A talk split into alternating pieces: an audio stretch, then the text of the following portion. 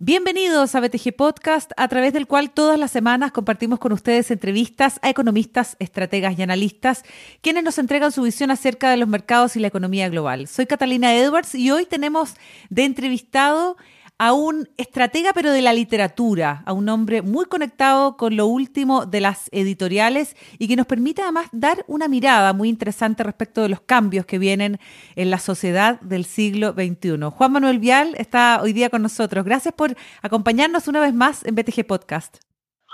Gracias a ti, Cata, por el, interés demostrado y por la sagacidad con que sabes leer todo lo que entre líneas. Muchas gracias, Juan Manuel. Bueno, Juan Manuel es periodista, es columnista, por años ha sido además corresponsal en Washington. En el intertanto se ha dedicado por casi dos décadas a la crítica literaria. Hoy en día es el editor de la revista Cruciales, un medio de comunicación que publica mensualmente el Banco de Inversiones BTG Pactual y que ya lleva más de un año de ediciones desde su primera publicación. En este año, Juan Manuel, y me gustaría comenzar contigo hablando sobre esto, que tiene que ver un poco como con la evaluación de lo que ha ocurrido en los últimos meses para ti, ¿no es cierto?, como editor de esta revista y el cambio que has visto en cuanto a las temáticas de interés de los lectores y también de la oferta de las editoriales. Sí, es muy buena tu pregunta, Cata, porque esta revista empezó en tiempos más bien convulsos y estábamos todos muy concentrados en, lo que ocurría a nuestro alrededor inmediatamente y también tiempos convulsos para el mundo en general. Y eso nosotros ya, la revista ya 15 números, eh, y en los últimos 15 meses, pandemia por medio, eh, estallido social en nuestro caso específico, las cosas han, han cambiado, digamos, en cuanto a que terminamos con un último número que es el que el que vamos a abordar ahora en esta conversación, en que los dos libros, coincidentemente o no tan coincidentemente, tienden a hablar eh, acerca del optimismo, del optimismo que, que deberíamos tener como especie, por un lado, eh, el primer libro, que es el del, de un joven holandés historiador, habla de, de que el hombre no es malo por naturaleza como nos han hecho creer tanto. Humankind. Claro, Humankind de Roger eh, Bregman. Y el segundo libro que se llama Think List eh, of Death, eh, Piensa menos en la muerte, de un filósofo estadounidense que se llama Steven Nadler, nos habla, nos interpreta de una manera fenomenal y simple la a veces compleja obra del filósofo también holandés Baruch Spinoza, que vivió en el siglo XVII y que escribió una obra monumental acerca de la libertad humana y de cómo podemos eh, desarrollarnos sin estar atados a ideas o concepciones que tienden a ser eh, más bien pesimistas. Ahora, Juan Manuel, en el caso del primer libro de Humankind, em, hay ensayos súper interesantes sobre el comportamiento humano, de acuerdo a, lo que tú entregas en esta edición de revistas, de revistas cruciales, y también de sus motores, más allá de la sobrevivencia propia del, del ser humano. Pero todo parece ser muy distorsionado por el rol de los medios de comunicación, que me parece bastante interesante. Es muy interesante lo que él es bastante osado, eh, un tipo que por supuesto que se, que se ha ganado enemigos, pero tiene una idea que, que si uno la ve es una idea simple, pero que a veces las cosas importantes y simples no las apreciamos precisamente por eso, porque se dan por sentadas. Pero tiene una crítica grande eh, a los medios de comunicación, y especialmente a las redes sociales. ¿eh? En cuanto a que son motores que fomentan la desunión, en muchos casos el odio, eh, las redes sociales, y en cuanto a los medios de comunicación, dice que ya están solo dedicados a ver lo peor de lo peor siempre, que eso eh, sabemos que es lo que vende, digamos, pero se ignoran eh, nuevas interpretaciones y la gracia del libro es que da, él da ejemplo tras ejemplo de esta bonomía humana que al parecer está olvidada, pero que siempre ha estado eh, siempre latente, digamos, y que a través de los múltiples ejemplos que él da, eh, nos prueban de que, de que la especie no es la, la, terrible eh, depredadora y misericordia que, que hasta ahora creíamos que, o muchos científicos y filósofos creían que eran. Ahora, conectando lo que tú me decías recién, Juan Manuel Vial, con el otro título que tú comentas en Cruciales, específicamente en este último número que es de Steven Nadler y sobre la visión de Spinoza. Eh, ¿Existe, de acuerdo a Spinoza, un criterio para definir quién es mejor que otro? Como, como se muestra muchas veces en esta como disyuntiva o dualidad que muestran las redes sociales. Sí, eh, Spinoza puede ser interpretado muy, muy buena tu pregunta, también insisto, porque pues es un, es un filósofo, eh, pese a que escribió en el siglo XVII, que es muy moderno, muy avanzado en su tiempo. Eh, sus libros eran considerados, qué sé yo, eh, no tan solo revolucionarios, sino que directamente heréticos. pero sí existe eso y él se lo plantea, por supuesto que no, no bajo el ángulo que, que lo estamos conversando ahora, pero se plantea lo, que tú, lo que tú me preguntas y concluye que sí, que por supuesto que eh, las nociones de, bondad son accesibles a todos y, que el hombre, qué sé yo, eh, en búsqueda del bien puede alcanzar ciertos estados. Eh, para él el estado mayor es el hombre libre, pero si, si tú no llegaste a ser hombre libre o, mujer libre, digamos, habla en genérico, no, no, no te va a condenar al infierno, digamos. Es muy específico en torno a eso. Ahora, Juan Manuel, estamos hoy día con Juan Manuel Vial, periodista, columnista, editor de revistas Cruciales, que se publica mensualmente también a través de su sitio web. Es interesante todo el trabajo que tú has hecho en Cruciales durante este último año en estos últimos 15, 15 números de la revista Cruciales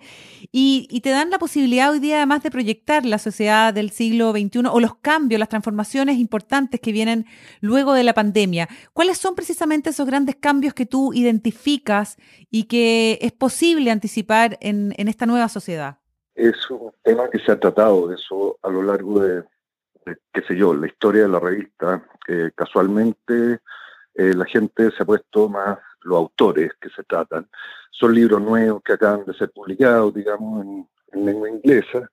Y hay, por supuesto, un nuevo debate de qué es lo que viene. Eh, todo esto también eh, tiene que mucho que ver con nuestro, con nuestro eh, aconteceres diarios, que son, nosotros estamos pensando en una nueva constitución, estamos pensando eso es una fórmula de, una forma más bien de reformar nuestra historia, y eh, lo que los autores principalmente dicen es que tiene una economía más humana, eh, menos centrada en, en la ganancia, qué sé yo, que puedan tener eh, grupos pequeños por sobre el general de la gente. Tiene una noción, por supuesto, que mucho más apegada al ecologismo, viene una manera de interactuar entre países más cercana eh, y son cosas que en el fondo, si uno viera en un ejemplo grande, es todo lo contrario a lo que al mundo que vivimos en los cuatro años, eh, regido en buena parte por el discurso de Donald Trump. Eh, lo que viene es como lo opuesto y esto no, con esto no quiero decir que, que en definitiva ganó una izquierda más progresista o liberal, sino que en círculos conservadores que son eh, los sensatos, digamos, dentro del mismo partido de, Trump, eh, todas estas ideas están siendo muy eh, valoradas y apreciadas, lo que históricamente no, no, ocurría antes. Entonces creo que ahí hay un, una cosa muy, muy interesante, ver cómo sectores que eran más reacios al cambio o a, a los nuevos tiempos están siendo muy comprensivos y muy incluyentes en, en, esta versión de Nuevo Mundo que vamos a tener después de la pandemia. Juan Manuel, eh, desde ese punto de vista, ¿cómo ves a Chile en esta, en esta economía más humana, en esta economía más equitativa, más sustentable? ¿Estamos preparados para seguir adelante con estos cambios tan profundos? Yo creo que sí, yo creo que los actores, en esto te voy a decir que creo que lo hemos conversado otras veces, eh, los actores preponderantes en este país eh, paradójicamente, a mí me parece, eh, y por supuesto que hablo a título personal, que no son los políticos, pero los, actores relevantes que están en este caso, porque no tenemos los mejores políticos que podríamos tener, eh, que están en otros lados, fuera de la política, sea el sector privado o el sector público en cuanto, te digo, a funcionamiento del Estado, ese, ese sector público, eh, que no está totalmente este, teñido por, nociones políticas, ven esto con suma claridad, suma claridad. Yo creo que Chile está avanza hacia eso y, te digo, quizá uno, uno como espectador no puede, no puede verlo tan claramente porque la visión política tiende, o la, la lucha política pequeña del día a día, tiende a, opacar eh, estos, estas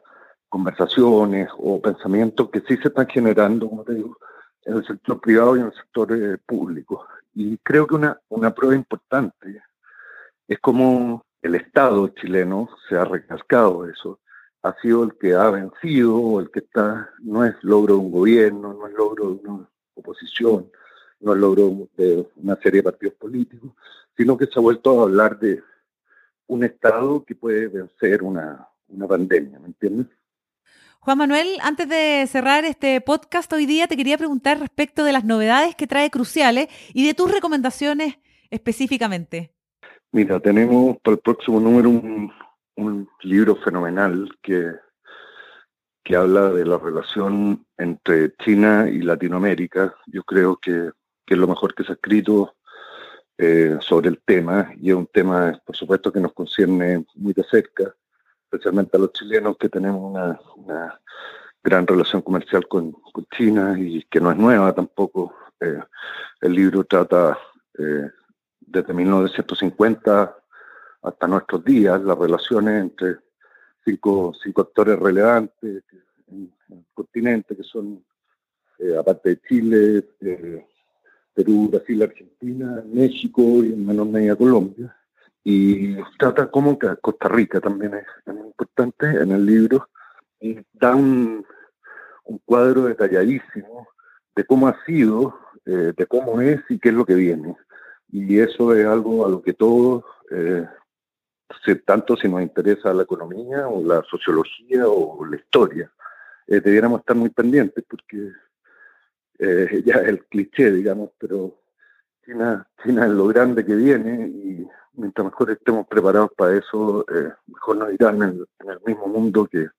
que, hablábamos hasta hace unos segundos del futuro. China será actor relevante. Y el libro, claro, deja muy cosas cosas entretenidas de Chile, como, eh, si yo, siendo la, República de Mao, eh, el gobierno de Pinochet reconoce inmediatamente, lo mismo, como, como siempre, violando eh, fractura ideológica, en el caso chileno y en el caso de otros países también, cómo China supo entenderse rápidamente con lo que eh, entendió hace décadas, que era su, eh, para estar ahora donde está necesitada en Latinoamérica, y eso ha sido es, una visión histórica muy interesante y creo que no tan difundida. Perfecto, muy interesante. Estaremos esperando expectantes entonces el próximo número de Revista Cruciales de BTG Pactual. Muchísimas gracias Juan Manuel Vial, editor de Cruciales, por haber estado hoy día con nosotros en BTG Podcast. Te agradezco mucho a ti, Cata, y que tengas un buen día. Igualmente tú, nos vemos muy pronto. Y a ustedes, amigos, atentos a las actualizaciones de BTG Podcast. Hasta pronto.